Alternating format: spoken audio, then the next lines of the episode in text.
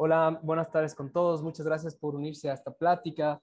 Eh, el día de hoy tenemos el gusto de contar con la presencia de Wilson Merino, que está dirigiendo eh, Conquito, quien es, una, es un profesional con experiencia académica y laboral en gestión de empresas y proyectos sociales a nivel nacional e internacional. Tiene estudios de posgrado en política comparada, dirección estratégica y gestión de la innovación. Ha trabajado con personas de varias nacionalidades en distintos idiomas y tiene un excelente dominio del inglés y del chino. Gracias a su experiencia en el emprendimiento social, fue profesor de innovación y creatividad en la Universidad de las Américas eh, y en la Universidad de Qingdao, en China. Eh, muchas gracias por acompañarnos, Wilson. Quería preguntarte, eh, para las personas que nos escuchan, si nos cuentas un poco de la historia de Conquito, cuál es su propósito y cuál ha sido su impacto. Muchas gracias, Francisco, por la invitación. Conquito es una agencia de desarrollo, una corporación privada sin fines de lucro que se creó por ahí en el año 2004 eh, en la administración del general Paco Moncayo. Eh, justamente fue una recomendación de la cooperación internacional, del BID, el impulsar agencias de desarrollo que de alguna manera puedan trascender de las discusiones políticas coyunturales y plantear proyectos de futuro alrededor del el fomento productivo, la sostenibilidad y la innovación. Em, eso es Conquito, somos una de las agencias de desarrollo más antiguas del país. Eh, trabajamos articuladamente con el sector privado, con el sector público, con la academia y también con la ciudadanía. Buscamos tender puentes eh, también con actores internacionales eh, y siempre poniendo en el centro al ser humano, tratando de que nuestras acciones incidan positivamente en las huerteras de la ciudad de Quito, que son quienes trabajan el programa de agricultura urbana, en los emprendedores y emprendedoras de la ciudad, en los gestores de la ciencia, la innovación y la tecnología, ¿no? Eh, pensar a futuro, pensar en la responsabilidad que tenemos de construir progresivamente una ciudad de oportunidades para todos. Así que bueno, creo que Conquito es una institución muy noble. Creo que hoy más que nunca se ha puesto en evidencia la necesidad de impulsar un liderazgo colaborativo, compartirlo todo, compartir las estrategias, las tareas, las instituciones del espacio físico para poder hacer más con menos recursos, que es un poco el desafío que nos ha planteado el COVID-19 el día de hoy. Excelente, excelente. Me gusta mucho la, amplitud que tiene, ¿no? Desde la sustentabilidad y la innovación. Una pregunta que, que surge es, ¿cuál es la visión tal vez particular tuya del futuro del ecosistema de emprendimiento y de impacto eh, pero tal vez entonces, ¿cuáles son las líneas? ¿no? O veo mucho que hablamos de la visión del futuro de Conquito y que está pensando en llegar allá. Eh, ¿Cuáles son las líneas? ¿Cuál es el futuro de la visión que tal vez tú estás liderando o la institución en sí está liderando? Sí, eh, yo creo que Conquito tiene este desafío de trabajar alrededor de la eficiencia y de la transparencia para generar confianza. La confianza es el elemento central para el trabajo colaborativo. Y Conquito al final del día termina siendo ese pivot, ese gran articulador de varias iniciativas que hay en la ciudad y en, el país. Em, creo que otro de los desafíos importantes gira alrededor de, atender la coyuntura, eh, evidentemente es compleja en la ciudad.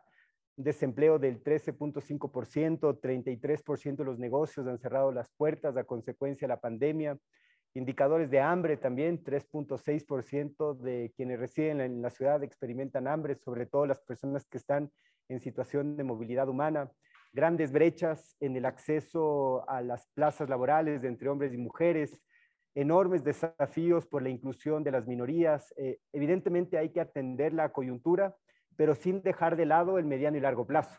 Y para eso creo que Quito tiene que dar pasos importantes alrededor de la innovación, la ciencia y la tecnología. Eh, creo que ahí hay un desafío importante. Creo que otro de los desafíos también es darle sustentabilidad a la organización, no depender de un solo actor, sino tener esta mirada multiactoral poder generar convenios de colaboración vis a vis con diferentes organizaciones públicas, privadas, sociales, comunitarias, y también pensar en lógicas colectivas, ¿no? Desde el cooperativismo. Em, creo que otro de los desafíos que tiene Conquito es el dejar de romantizar el emprendimiento. Eh, que, creo que eso es algo que, sucede no solo a nivel local, eh, sino a nivel mundial. ¿no? El, emprender es un desafío complejo. Eh, implica sacrificar tiempo de la familia, sacrificar nuestro propio tiempo, trabajar durante las noches, los fines de semana, implica inversiones onerosas, implica articulación de muchos actores y siempre hay el riesgo al fracaso. Eh, creo que al dejar de romantizar al emprendimiento y verlo como un desafío multidimensional, podemos comenzar a trabajar en indicadores de impacto, que creo que también es algo en lo que hay que, trabajar, ¿no? Con Quito podría reportar muchos indicadores de gestión, dar muchas capacitaciones, muchas asistencias técnicas, pero habría que preguntarse cuántas de estas capacitaciones o asistencias técnicas están finalmente incidiendo o afectando eh, en el emprendimiento per se, en lograr que el emprendimiento perdure más tiempo, en lograr que el emprendimiento genere mayores plazas de empleo, en lograr que haya un incremento en ventas. ¿no? Entonces yo creo que al pensar en el emprendimiento desde esta visión integral, eh, poder generar programas como 3000 que tienen esta visión amplia y desarrollar indicadores de impacto, ¿no? que creo que eso es lo que también va a permitir generar confianza y traer a la mesa a más actores para trabajar en un objetivo en común.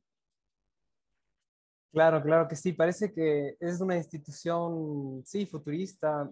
es, muy, es un proyecto muy inspirador porque se está sentando la intersección de muchos canales muy importantes, la sustentabilidad, la innovación, la educación, el, emprendimiento. Em, eso es como un oasis, debe ser para, es, un oasis, ¿no? Dentro del ecosistema de, de Quito, me parece excelente. Eh, una de las personas que nos acompaña hoy eh, es Pau García, que es fundador eh, de Founders.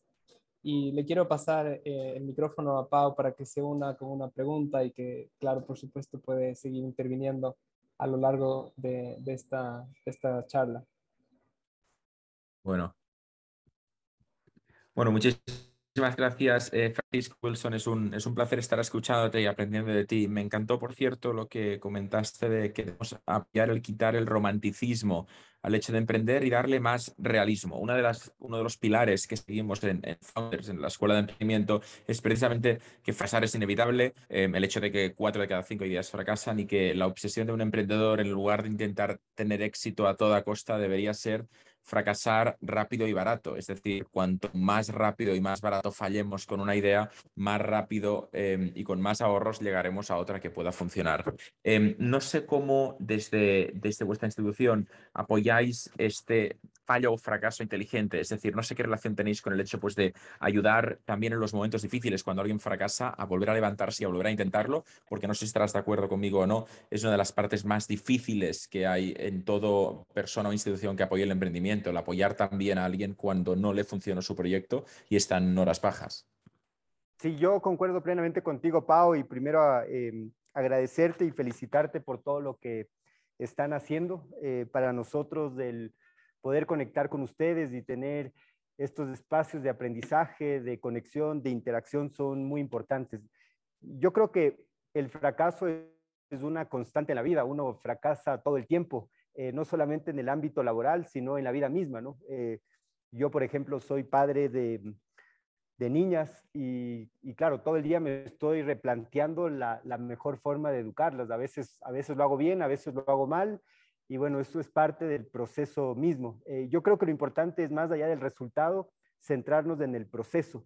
y claro, cuando miras el proceso, finalmente hay un, hay un ganar al final del día, ¿no? Porque un proceso genera eso, aprendizajes, eh, genera eh, nuevos aliados, articulaciones, eh, y creo que en ese sentido, cuando tú miras el proceso, uno de los elementos que surge con el mismo es la resiliencia, que es esta capacidad de adaptarnos rápidamente a situaciones difíciles, ¿no?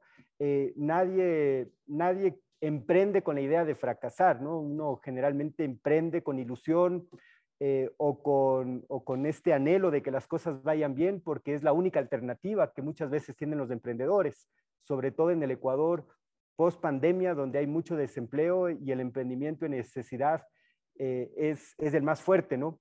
Eh, ¿Qué hace con Quito? Bueno, yo creo que lo primero es fortalecer a la institución como tal. Eh, si tenemos una institucionalidad fortalecida, de alguna manera los beneficiarios pueden recaer en ella por una u otra razón. Quizás en un momento pueden acceder para acceso a financiamiento, capital semilla, y en otro momento quizás pueden acudir para el reperfilamiento de su idea de negocio y poder adaptarla a un nuevo momento. Em, creo que con Quito también lo que está buscando es pensar en lógica de ecosistema, eh, partiendo de que nosotros por nosotros mismos no somos capaces de hacerlo todo y que hay otras instituciones que están especializadas en ciertos temas específicos que podríamos derivar a los emprendedores en diferentes momentos, ¿no? Entonces creo que es mirar eh, desde, desde un todo, desde la integralidad, es identificar las diferentes fases, es identificar actores que sean especialistas en diferentes momentos, eh, articularlos y poder dar una respuesta efectiva a los emprendedores durante todo el ciclo. De hecho, eh, me encantó lo que comentaste de, comparar el emprendimiento con, ser padre. Yo soy padre también, de hecho, padre de tres niños por ahí. Eh, enhorabuena por la parte de las niñas, porque ya ves que lo intentamos mucho y nos quedamos siempre con los, con los niños y feliz, obviamente, de que vinieran. Pero quería simplemente empezar eh, mi, turno y obviamente sin querer ir a, la entrevista de Francisco, em, preguntándote por, por la importancia que, que crees que tiene el hecho de pensar en, global. Es decir, eh, muchas veces una idea al final tiene poco peso y en cambio una ejecución es lo que más peso tiene.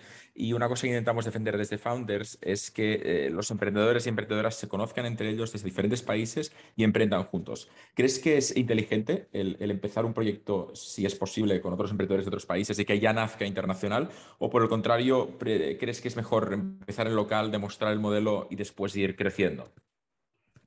Sí, bueno, yo creo que hay que hacer ambas eh, y en simultáneo, ¿no? Creo que hay que pensar desde lo local, fortalecer iniciativas locales, eh, poder tener respuestas particulares a las necesidades de cada emprendedor. Cada emprendedor es un mundo distinto y a través de las tecnologías como el Big Data, en fin, podemos particularizar nuestras respuestas, ¿no? Creo que ahí hay un desafío pero por el otro lado, y como tú muy bien lo dices, creo que hay que pensar en global, ¿no? en, pensar que hay un mercado eh, mucho más grande eh, y creo que la tecnología es un gran aliado. Las nuevas tecnologías, por ejemplo, el día de hoy nos permite interconectarnos desde diferentes ciudades eh, y hablar de un tema en común, que es el emprendimiento, que es la innovación, que es el ecosistema. ¿no? Entonces ahí hay un tema que nos une.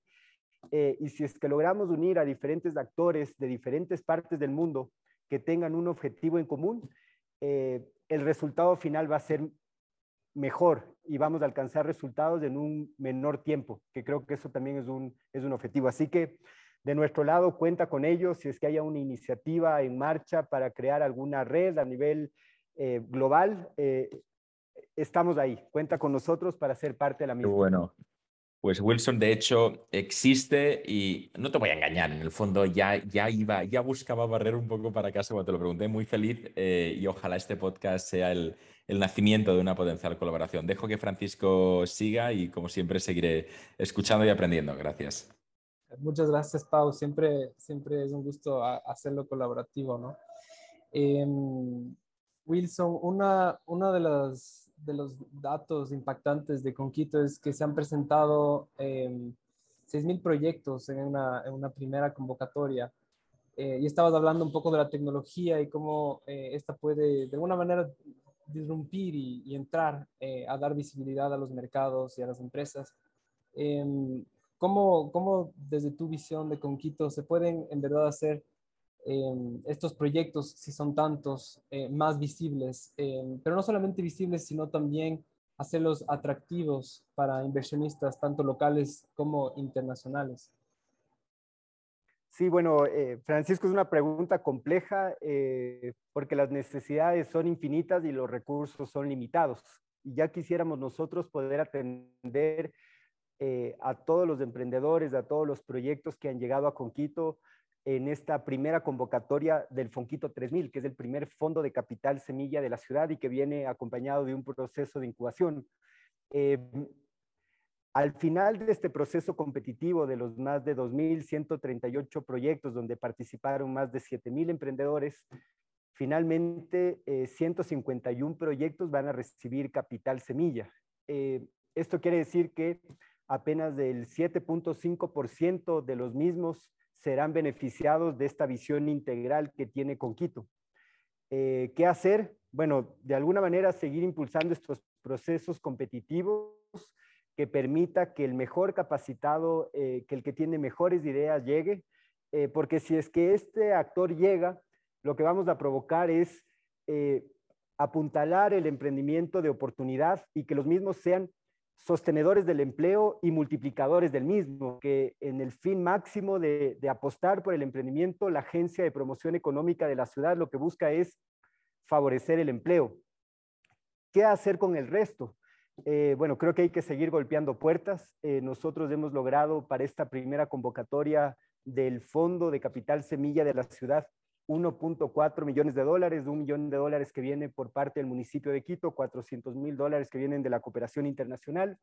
Creo que hay que seguir golpeando puertas. Esta semana eh, conversamos con el gobierno nacional, con el equipo del Ministerio de la Producción, para presentarles la iniciativa de, de Conquito y que ellos además puedan, a través de la misma, materializar la oferta de campaña del presidente Guillermo Lazo, que en época de campaña habló de capital semilla como una estrategia para reactivar la economía desde el emprendimiento.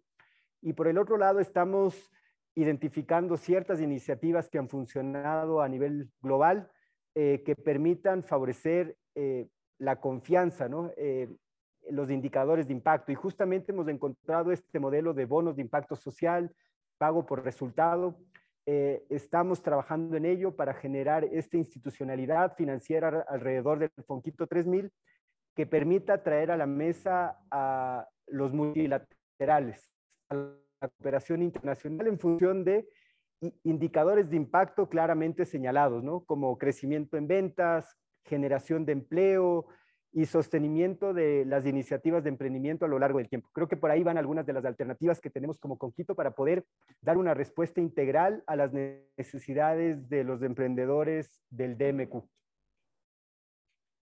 Qué increíble, creo que este es el tipo de trabajo que, que está muy en línea con, con, lo que estamos haciendo con Founders, con poder em, de alguna manera visibilizar los emprendimientos y que estos eh, tengan un impacto en la sociedad, ¿no? Tengan un impacto positivo.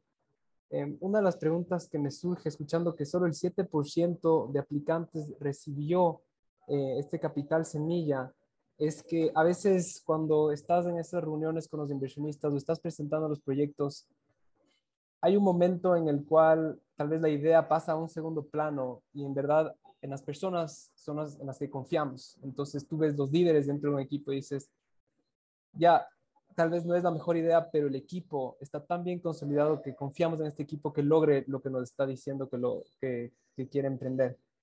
Em, entonces, tal vez tú nos podrías decir, o esta es una de las preguntas que a nosotros nos parece interesante, es qué tipo de liderazgo estás buscando en emprendedores, em, qué habilidades tú ves que son las que los emprendedores del futuro van a tener que desarrollar para poder em, ser exitosos en un mundo que, como tú mencionas, cambia tanto y está en ese, en ese margen de innovación con la tecnología y la educación. Sí. Em, en esta primera convocatoria del Fondo de Capital Semilla, como te había contado, hubieron más de 2.138 proyectos postulantes eh, hay una preselección de 500 proyectos. Eh, el, equipo de Conquito, un equipo técnico, está evaluando las propuestas y va a haber esta preclasificación de 500 proyectos que van a recibir un programa de capacitación con metodologías IMSUM para poder perfilar sus programas de, negocio, sus modelos de negocio. Y finalmente de esos 500 proyectos, 151 son los que recibirán capital semilla. Eh, creo que de los 500 eh, van a quedar cerca de 350 proyectos que no recibirán capital semilla, pero que ya están en un proceso de aprendizaje, ¿no? que ya, van a recibir eh, capacitación, asistencia técnica y que podrían postular en la siguiente convocatoria. Eh, y creo que lo que hay que hacer es acostumbrar a los equipos a, participar, ¿no? a volvernos cada vez más competitivos y a ir generando destrezas y capacidades en el tiempo. ¿Qué tipo de liderazgo estamos buscando? Eh, un liderazgo colaborativo, creo que esa es la apuesta del futuro, eh, compartirlo todo, está claro y creo que una de las grandes lecciones de la pandemia es que de esta situación uno no se salva solo, de la pandemia uno no se salva solo. Por más recursos económicos que tenga un país, nadie se salva de la pandemia, ¿no? Eh, y esto nos ha obligado a, colaborar. Y eso, entre otras cosas, ha permitido que la industria farmacéutica en menos de nueve meses desarrolle una vacuna. Así que yo creo que hay una respuesta clara de cuál es el tipo de liderazgo que, el mundo necesita, ¿no? Un liderazgo mucho más colaborativo, mucho más abierto, donde finalmente el talento eh, esté a disposición de las iniciativas eh, propositivas, ¿no? Eh, en busca de la construcción de un bienestar común. Creo que hay que desarrollar esta capacidad de empatía. Eh, necesitamos ser mucho más empáticos en el mundo. Hoy por hoy hay mucho dolor, mucho dolor relacionado con las pérdidas. Eh, cerca de 3 millones de personas han fallecido a consecuencia de la pandemia, alrededor de cifras oficiales, ¿no? En cifras extraoficiales son muchísimos más. Eh, pero son millones de personas en el mundo quienes han perdido sus trabajos, sus fuentes de ingreso. Y esto, entre otras cosas, tiene un impacto en la salud emocional de todos los seres humanos. Eh, y creo que, que, hay que desarrollar esa empatía, esa capacidad de ponernos en los zapatos del otro y en esta lógica colectiva avanzar en el desarrollo de nuestros pueblos, de nuestras naciones, de nuestras ciudades, de nuestros países, de nuestras organizaciones y de nuestras familias. Eh, creo que hay un desafío eh, importante de, cara al futuro, ¿no? Y creo que, que por ahí van nuestras mayores apuestas como organización y espero también que